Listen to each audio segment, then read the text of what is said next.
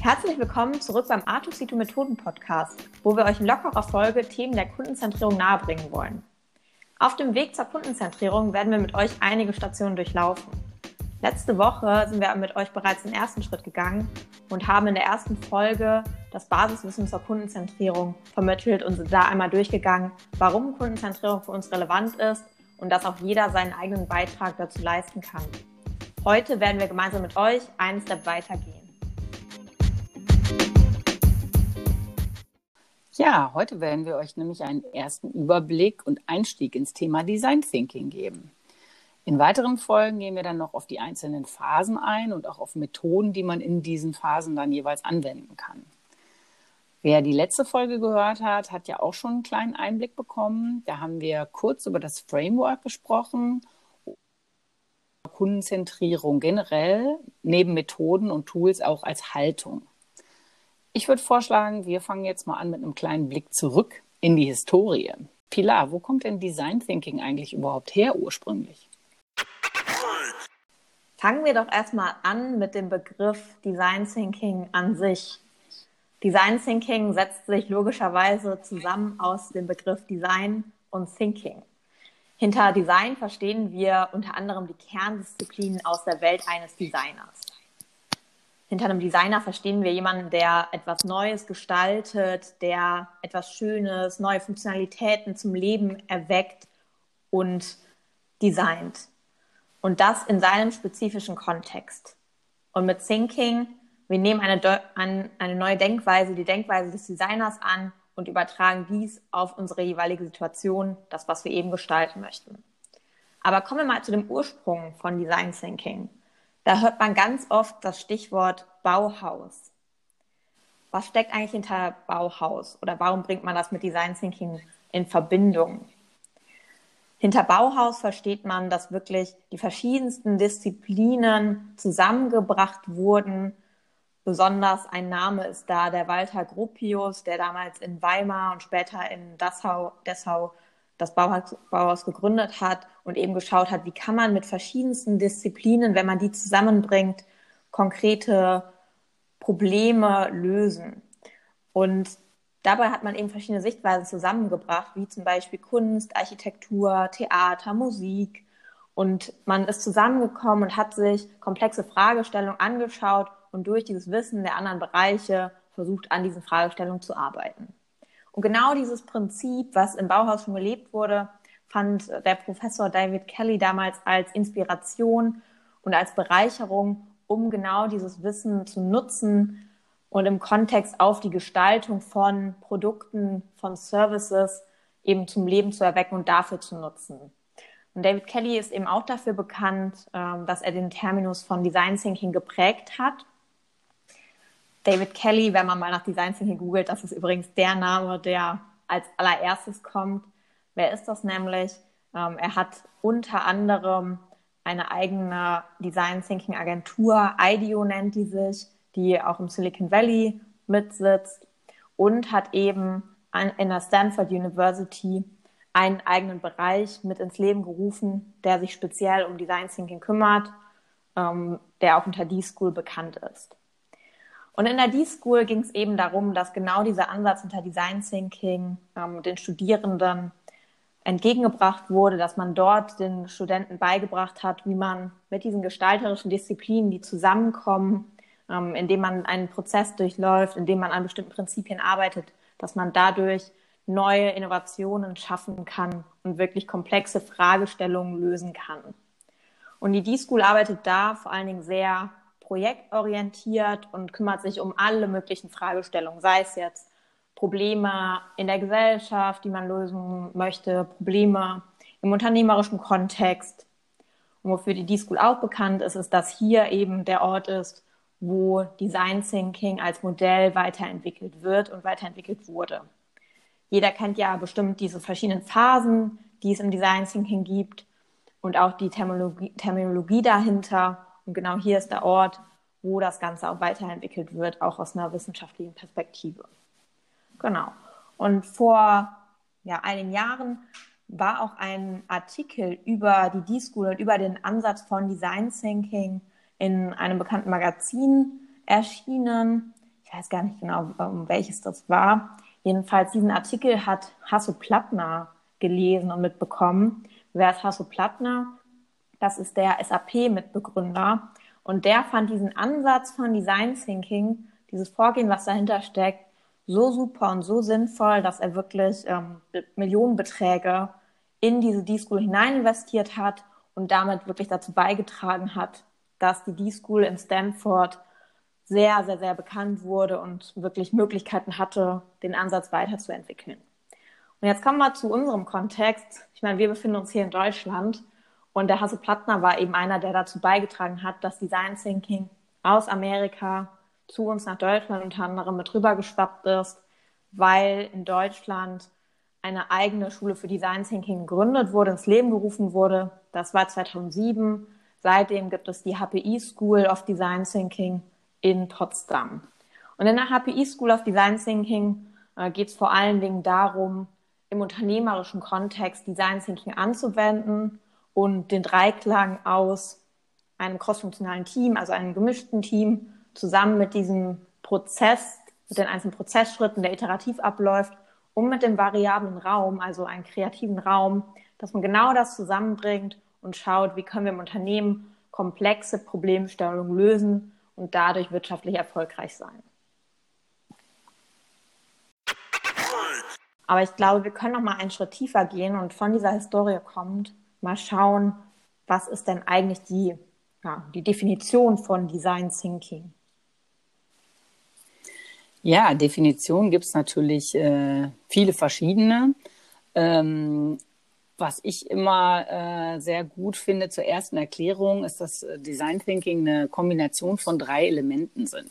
Äh, ist also, das ist erstmal der Mensch ähm, als potenzieller Nutzer äh, von dem, was man entwickeln will, der Bedürfnisse hat und ähm, in dem Fall spricht man von der Erwünschtheit, also der Mensch mit dem, was er sich eben wünscht.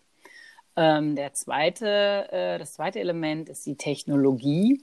Da geht es eben darum, äh, etwas zu erschaffen, was tatsächlich auch machbar ist. Also man muss natürlich die Möglichkeiten der Technologie äh, ausnutzen und das erleben wir auch, dass das natürlich immer weitergeht und äh, quasi im Monatsturnus ähm, sozusagen immer mehr möglich ist. Aber eben es muss machbar sein technologisch. Und der dritte ähm, Aspekt ist die Wirtschaft, der wirtschaftliche Aspekt und ob äh, etwas auch tragfähig zu produzieren oder zu erbringen ist, wenn wir von einem Service sprechen. Und äh, wenn man sozusagen diese drei Elemente sich als Kreise vorstellt, hat man immer in der Mitte einen Sweet Spot und äh, in der Mitte, in dem Überschneidungsbereich, da ist dann eben dieser innovative Charakter, da entstehen äh, mit diesen drei Elementen die Innovation und die neuen Dinge, die ja die die Menschen mit ihren Bedürfnissen ähm, nach vorne bringen. Und äh, was man auch noch erwähnen sollte, es ist ja, wie gesagt, haben wir letztes Mal auch schon im Hinblick auf Kundenzentrierung gesagt, es ist also mehr als eine Methode. Es gibt natürlich einen strukturierten Prozess, den schauen wir uns an. Es gibt die Phasen, die wir noch anschauen. Es gibt eine Toolbox mit vielen einzelnen Methoden und Tools. Aber es geht tatsächlich auch äh, um ein Mindset, um eine Haltung. Denn es ist wirklich auch eine neue Art, eine andere Art, äh, an die Dinge heranzugehen. Das sind äh, ähm, im Prinzip von einer, eine Herangehensweise, die man sonst häufig nicht so hat. Das ist ein Element ist, Räume zu öffnen und zu schließen. Das klingt jetzt ein bisschen ähm, abstrakt, aber da geht es eben darum, in dem ersten Schritt sich viele Möglichkeiten zu erarbeiten, viele, viele Dinge zusammenzutragen, um, um ein ganz facettenreiches Bild zu bekommen und zu schließen, indem man aus diesen Dingen dann wiederum zum Beispiel ein Problem Statement ähm, erstellt, was sehr, sehr fokussiert ist und sehr spitz, mit dem man dann weiterarbeiten kann. Ähm, dann sammelt man wiederum ganz, ganz viele Ideen und versucht einfach wirklich mit, mit Masse, ganz viel Masse, viele Dinge zu erarbeiten und sich daraus dann, wenn man dann das Thema wieder schließt, die wirklich guten Sachen, an denen äh, die, es wert sind, sozusagen weiter bearbeitet zu werden, rauszufinden. Und ähm, anderes Element ist, dass man gemeinsam und als Team kreativ wird. Wir haben ja auch gerade schon gehört, historisch gesehen geht es eben auch darum, äh, unterschiedliche Disziplinen zusammenzubringen. Und das ist eben auch als Team ganz, ganz wichtig, weil jeder in einem äh, bunt gemischten Team natürlich äh, andere Perspektiven mit einbringt. Kreativ zu werden, auch kreativ, äh, Kreativität Raum zu geben, was wiederum auch viel zu tun hat mit äh, visuellem Arbeiten, was man im, im Design Thinking auch macht. Also viel äh, nicht einfach nur was auf den Klebezettel schreiben, sondern auch äh, eine kleine Visualisierung dazu tun, auch mal was basteln, äh, was Haptisches produzieren ähm, und ja, einfach seiner, seiner Kreativität auch freien Raum lassen, selbst wenn man das in seiner sonstigen Tätigkeit vielleicht äh, gar nicht so häufig macht. Ähm, letzter Punkt ist noch äh, Feedback als Geschenk betrachten. Ähm, natürlich ist es sowieso schon mal toll, wenn man sich was überlegt und von einem ähm, potenziellen Nutzer zum Beispiel Feedback bekommt. Äh, man muss dann auch natürlich gucken, welches Feedback man wie benutzen kann. Es ist auch, gehört auch eine gewisse Übung dazu, wirklich genau hinzuschauen, ob das Feedback, das man bekommt, sich auch darauf bezieht, was man eigentlich gerade als Fragestellung hatte. Also da muss man auch seine, seine Sensoren aufstellen, genau zuhören und äh, ja, das ist auch eben in diesem Oberthema Empathie entwickeln natürlich mit drin. Ah ja, und einen habe ich noch, ähm, was ich wirklich immer wichtig finde, Kill Your Darlings, ist ähm, ja so ein, so ein Spruch, den ich aber wirklich, äh, der für mich so ein bisschen die Essenz von, von Design Thinking auch mit ähm, sehr gut ausdrückt, dass man Dinge, selbst wenn man sich in irgendwas total verliebt und sagt, boah, das ist doch super, das müssen wir auf jeden Fall so machen, dass man ganz ehrlich checkt, sieht der potenzielle Nutzer das wirklich auch so oder ist das einfach nur so meine tolle Idee? Und ganz früh, wenn ich merke, boah, das ist nichts, es in die Tonne zu kloppen und zu sagen, was tut zwar weh, aber das äh, passt einfach nicht. Ja, und last but not least, ähm, der Mensch ist wirklich bei, bei alledem im Mittelpunkt. Also wir versuchen immer wieder, uns in den Menschen hineinzuversetzen, mit seinen Gefühlen, mit seinen Träumen, mit seinem Tagesablauf, wirklich Empathie zu üben und ähm, ja, sozusagen mit den Augen des Kundens zu schauen. Habe ich noch irgendwas vergessen, Pilar? Ich glaube, das war jetzt der wichtigste Punkt tatsächlich, dass der Mensch im Mittelpunkt ist im Design Thinking, weil wir am Ende des Tages Lösungen entwickeln wollen für einen Nutzer, für einen Kunden, für Menschen. Deswegen der Mensch ist von Anfang bis Ende tatsächlich dabei.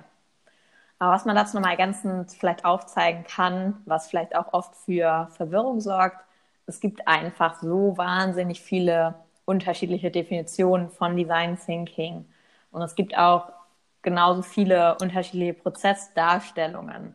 Mal sind es sechs Schritte, die man im Design Thinking durchläuft, mal drei, mal vier, mal fünf. Aber dahinter steckt eben immer das gleiche Prinzip.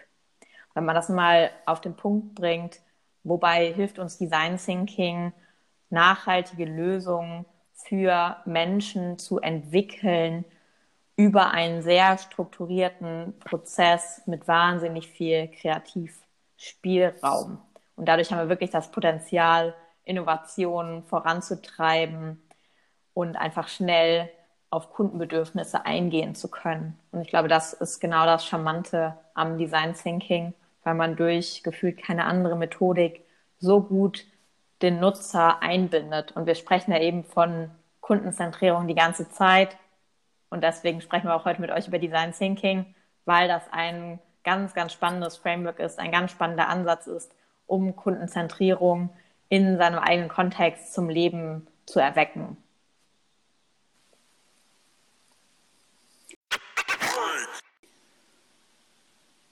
Eine Frage, die man sich vielleicht äh, stellen könnte, wäre, wo oder in welchen Fällen kann man denn Design Thinking jetzt gut einsetzen? Und wo ist es eher nicht so die Methode, die man nutzen sollte? Da gibt es so ein paar Checkpoints, die man sich anschauen kann. Und ich gehe die mal kurz durch. Eine ganz wichtige Sache ist, dass nutzerzentriertes Arbeiten für das, was man jetzt vorhat, einerseits wichtig ist und auch andererseits überhaupt möglich. Also man muss natürlich in einer Situation sein, wo, wo es einen Nutzer gibt, also wo zum Beispiel nicht der Nutzer äh, ein Roboter ist oder äh, es einfach äh, irgendwie so ein Zwischenprozess ist, wo man keinen Nutzer betrachten kann.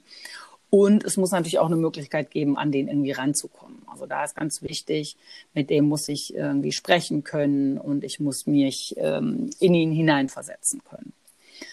Ähm, was auch so eine, so eine Basis ähm, äh,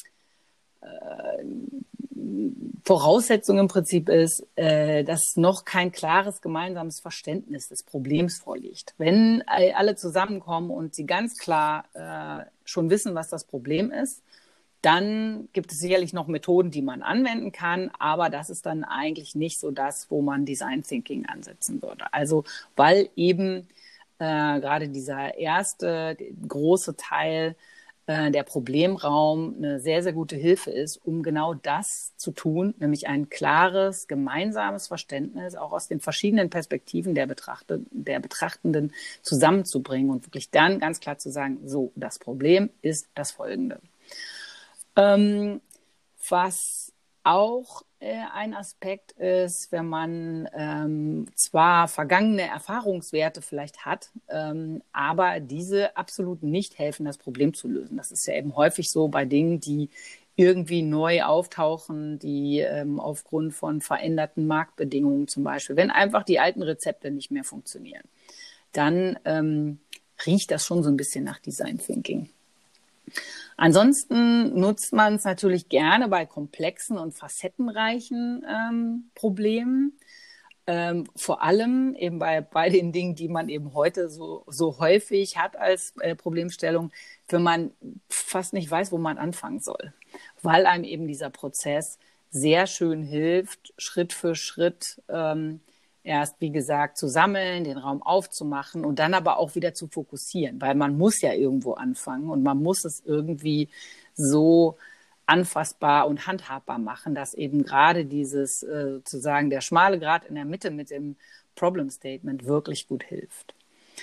Ähm, was auch äh, ein Punkt ist, ist, wenn man nicht viele relevante Informationen hat bisher zu dem äh, Thema, weil eben äh, Design Thinking natürlich hilft, viele relevante Informationen zu produzieren ähm, und zu generieren. Das heißt, also wenn man eben einerseits noch nicht so richtig weiß, wo man anfangen soll und auch noch nicht so richtig weiß, was, was ist eigentlich das Thema hier.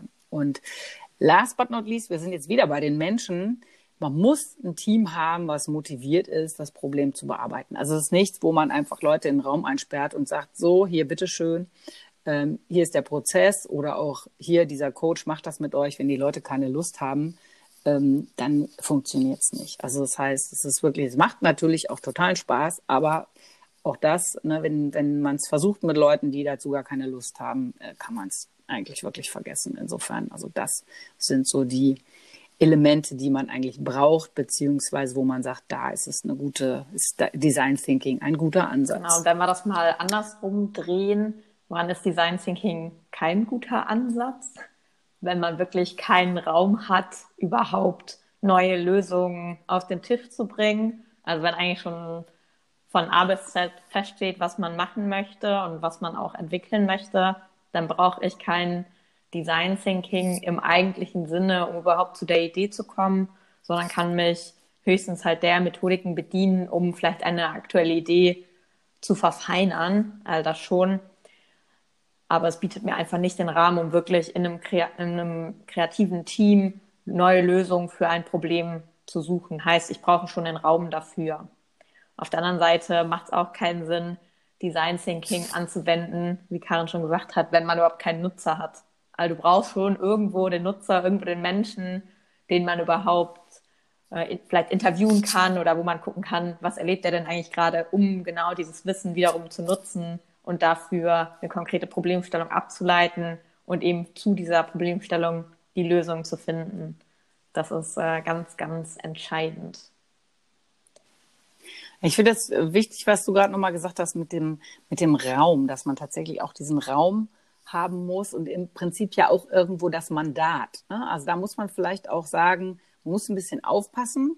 Das ist natürlich auch so ein bisschen Buzzword und ganz modern, Design Thinking, oh super. Man muss schon sehr genau auch hinhören, ähm, ob, wenn man jetzt sozusagen dieses Mandat hat, das zu machen, tatsächlich auch die Offenheit da ist, wirklich was äh, zu entwickeln, was jetzt vielleicht auch unvorhergesehen ist ne? oder wo vielleicht auch ähm, äh, unbequeme äh, Erkenntnisse daraus entstehen können. Zum Beispiel der Sachen, die man vorher gemacht hat, irgendwie absolut für den Kunden nicht geeignet waren.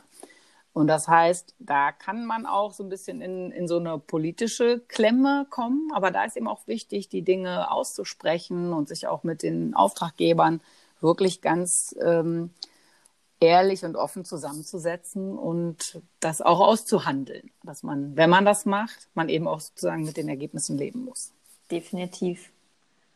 Und da herrscht auch ganz viel Potenzial, das Thema Design Thinking auch ein wenig zu verbrennen weil man tatsächlich oft probiert, also so geht es mir zumindest, ich weiß, da steckt so viel Potenzial hinter Design Thinking und man sollte das schon nutzen für sich in seinem jeweiligen Kontext. Und dann macht man es vielleicht auch, aber nicht unter den, ich sag mal in Anführungsstrichen, perfekten Rahmenbedingungen. Und wenn die Bedingungen vielleicht auch im eigenen Unternehmen jetzt gerade noch nicht so hundertprozentig sind und man trotzdem Design Thinking nutzt, die einzelnen Phasen durchläuft und das auch als Haltung nutzt, kann es sein, dass dadurch der Prozess irgendwie an bestimmten Stellen abgekürzt werden muss, man nicht das volle Potenzial nutzen kann oder was auch ganz häufig äh, vorkommt, Karin, dieser äh, berühmte Tagesworkshop, wo man versucht, einfach alle Phasen aus dem Design Thinking einmal an einem Tag zu durchlaufen und man danach denkt, ja, wir haben jetzt Design Thinking gemacht, aber nein, dahinter steckt ja noch viel, viel mehr und man durchläuft eigentlich die ganze Zeit auch für sich diese Phasen dahinter und es sollte eigentlich ein kontinuierliches Vorgehen sein, statt irgendwie nur ein, ein Tagesworkshop. Und ich glaube, da haben wir ganz, ganz viel Potenzial noch dran zu wachsen. Genau, was nicht heißt, dass ein Tagesworkshop nicht gut ist, aber er kann natürlich nicht das Potenzial ähm, ausschöpfen, was jetzt ein ganzer Prozess ähm, mit sich bringt. Dann lass uns doch jetzt mal angucken, was für eine Art von Produkten man dann eigentlich mit Design Thinking generieren kann. Wofür kann man eigentlich Ideen entwickeln? Ich glaube, das ist auch nochmal eine ganz spannende Frage, die wir hier gut beantworten können, damit jeder da ein besseres Gefühl für bekommt. Deswegen, was können wir eigentlich mit Design Thinking angehen? Wofür bietet sich das an? Auf der einen Seite natürlich Produktentwicklung bedeutet, wir sind vielleicht auf der Suche nach ähm, neuen Produkten, die wir unseren Kunden anbieten könnten was vielleicht auch mal in Zukunft interessant wäre. Das kann ein klassisches Produkt sein, wie zum Beispiel der neueste TV mit den allerneuesten Funktionalitäten. Genau diese Funktionalitätenerweiterung kann man sich auch überlegen, wie kann man äh, genau schauen, dass man neben klassischen Produkten auch guckt, dass man bestimmte Features weiterentwickelt. Dafür bietet sich Design Thinking auch an. Aber eben auch neben klassischen Produkten auch Services und Erlebnisse, was bedeutet das? Wir können natürlich auch schauen als Unternehmen, welche Services können wir neben unseren Produkten unseren Kunden eigentlich auch anbieten und was kann man da Gutes machen, um wirklich eine ähm, hervorragende Customer Journey den Nutzern zu bieten und dadurch einfach seinen Unternehmenswert zu steigern. Und genau solche Erlebnisse sind natürlich auch auf irgendeine Art und Weise Services. Und die Karin hat uns mal ein Beispiel mitgebracht, wie IDEO es geschafft hat, wirklich ein neues Erlebnis zu entwickeln für eine konkrete Problemstellung. Da kannst du, glaube ich, jetzt mal mehr zu erzählen. Dadurch wird es ein bisschen greifbarer, was dahinter steckt. Ja, genau. Ist nämlich wirklich auch so ein bisschen Lieblingsbeispiel von mir äh, für Design Thinking. Also äh, die meisten kennen wahrscheinlich die äh, MRT-Geräte, Magnetresonanztomographen heißen die Dinger, glaube ich, ähm, wo äh, Organe und Gewebe äh, untersucht werden. Ne? Da kommt man in so eine Röhre, das ist total laut, ist auch super eng. Und also auch als Erwachsener hat man da schon äh, eigentlich kein besonders gutes Gefühl drin und hofft, dass es ganz schnell vorbeigeht. Für Kinder ist das natürlich äh, der totale Horror, weil sie irgendwie auch gar nicht so richtig äh, verstehen, was da passiert und dass das jetzt vielleicht super, super wichtig ist und man deshalb äh, sich auch nicht bewegen darf. Und ähm, ja, bei General Electric, die stellen äh, die Dinger her, haben sie sich eben überlegt, wie können sie dieses Erlebnis, also jetzt gar nicht das Produkt selber, sondern wie können sie das Erlebnis für Kinder ähm, irgendwie verbessern und einfach äh, ja besser besser erlebbar machen. Und da gab es ähm, eben eine, äh, offensichtlich einen Design Thinking Ansatz, der eine ganz tolle Sache äh, zum äh, Ergebnis hatte. Und zwar haben sie dieses MRT-Gerät sozusagen in eine äh, Abenteuerreise eingebaut. Und äh, das haben sie äh, sehr clever gemacht. Äh, man musste nämlich nicht äh, das komplette Gerät anders äh, irgendwie bauen, sondern die haben sich da ein Aufkleberkonzept überlegt. Das heißt, die normalen MRT-Geräte wurden mit äh, Aufklebern äh, bestückt, die dann äh, in verschiedenen äh, Abenteuerreisen und ab verschiedenen Geschichten vorkamen. Und da gab es äh, Piratenschiffe und also man kann, kann das unter dem Stichwort Design Thinking, Kinder-MRT findet man auch echt äh, äh, coole Bilder, da kann man sich das mal angucken. Also wirklich so, dass die Kinder äh, dadurch, durch, durch dieses Einbauen von dem Gerät in eine Geschichte viel entspannter waren und äh, eben, äh, die ganze Untersuchung halt viel problemloser war als, als vorher, wo man wahrscheinlich immer wieder Probleme hatte mit Kindern, die da absolut nicht rein wollten, totale Angst hatten. Und ähm, ja, ist wirklich ein, ein schönes Beispiel ähm, wo an dem Produkt selber erstmal gar nicht äh, wirklich was geändert wurde, aber eben die Geschichte drumherum und das Erlebnis, was äh, für die Kinder da ähm, entwickelt wurde. Das aber was haben wir denn? Fall... Ja. Ja, toll, Karin. Spricht man hier schon zeitgleich. Ne? genau. Aber ich glaube, das macht schon äh, tatsächlich anschaulicher, wie man Design Thinking für Services mal nehmen kann und wirklich dadurch ein neues Erlebnis gestalten kann. Aber es gibt ja auch Beispiele, wo tatsächlich das Produkt selber ähm, in Angriff genommen wurde. Hast du da nicht noch vielleicht ein gutes Beispiel, Pilar? Ja, mein Lieblingsbeispiel, was man, glaube ich, auch überall hört, wenn es um Design Thinking geht, nämlich die Entwicklung von einem klassischen Produkt, nämlich äh, einer Kinderzahnbürste tatsächlich. Was steckt hinter der Kinderzahnbürste, hinter dem Beispiel? Äh, IDEO hatte damals einen Auftrag bekommen von äh, ORB, war das, mal zu schauen, wie müsste denn eigentlich die optimale Kinderzahnbürste gestaltet sein und aussehen.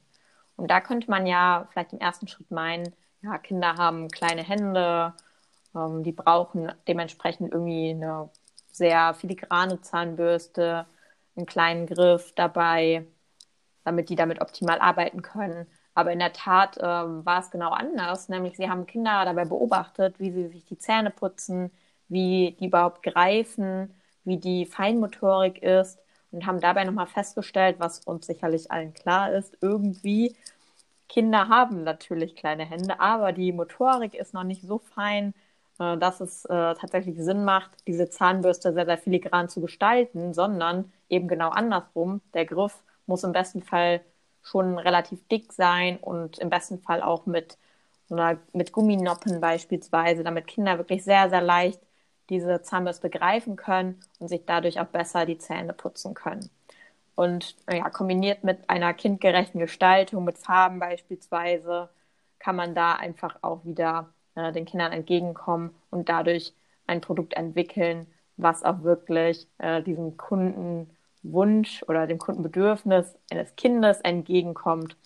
Und durch ähm, so eine Form hat IDEOS tatsächlich geschafft, dass ähm, Oral-B ein neues Produkt hatte, was zur Standardform wurde für Kinderzahnbürsten und damit auch ähm, ein paar Jahre lang die meistverkaufte Kinderzahnbürste in den USA war.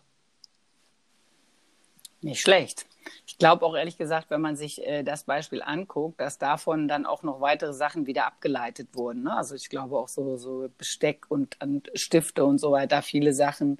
Ähm, gab es danach, wo man so das Gefühl hatte, das ist so ein bisschen aus demselben Guss. Aber ja, sehr spannend. Genau, und in, in jeglichem Kontext kannst du eigentlich Design Thinking nutzen, überall da, wo wir natürlich, was wir jetzt schon öfter gesagt haben, wo man Menschen beobachten kann, wo man Nutzer beobachten kann, um eben neue Produkte, neue Features oder Erlebnisse zu gestalten. All das geht mit Design Thinking und macht tatsächlich äh, mega, mega viel Spaß. Ich kann es nur empfehlen.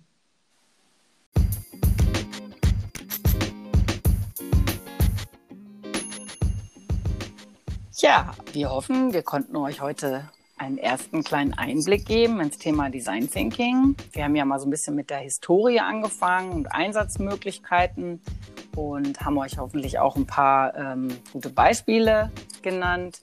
Nächstes Mal gucken wir dann äh, in die Phasen vom äh, Design Thinking Framework äh, ein bisschen genauer rein und tauchen in den Prozess ein und werden euch da äh, weitere spannende Dinge erzählen.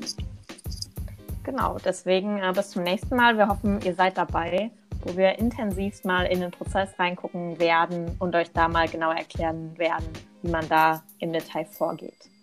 Deswegen bis zum nächsten Mal. Wir freuen uns, wenn ihr wieder dabei seid. Und wenn es euch gefallen hat, teilt das gerne auch in eurer Community.